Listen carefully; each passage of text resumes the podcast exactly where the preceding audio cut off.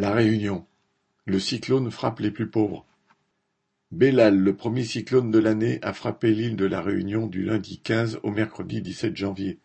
Un tiers de la population, soit 150 000 foyers, ont été privés d'électricité et d'eau pendant plusieurs jours suite aux dégâts causés par les vents violents.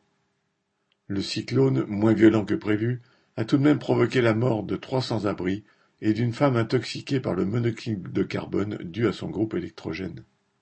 Samedi 20 janvier, plus de dix mille personnes attendaient toujours le retour du courant.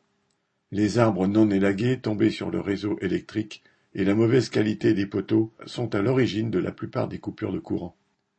La direction du centre EDF Réunion est en partie responsable, elle qui a décidé de supprimer ses équipes de monteurs élagueurs pour sous-traiter ce travail au moindre coût. Invités à prendre patience, entre guillemets, les habitants de certains quartiers, privés d'électricité pendant trois jours et plus, ont réagi. Au Chaudron, à Saint-Denis, certains ont décidé de barrer leur avenue très passante, obligeant la direction d'EDF à les dépanner dans la journée. D'autres, à Saint-Benoît, ont érigé des barrages pour faire pression.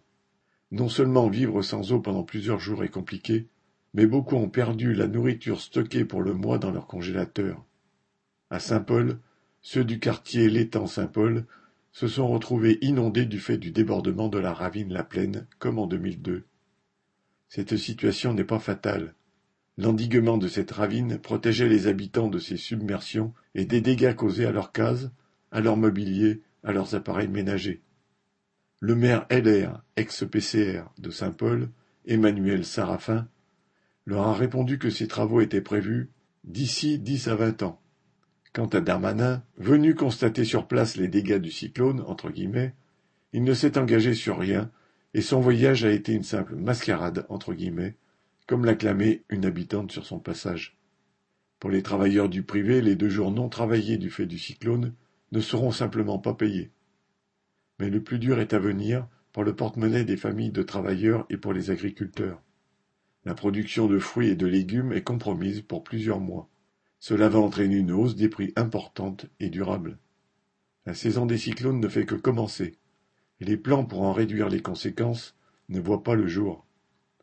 Investir dans la prévention, l'élagage, l'endiguement, le curage des cours d'eau, sans parler de construction adaptée au climat, sont des mesures qui ne présentent aucune difficulté technique. Le seul obstacle est cette organisation sociale qui multiplie les effets dévastateurs de toutes ces catastrophes. Charlotte Dauphin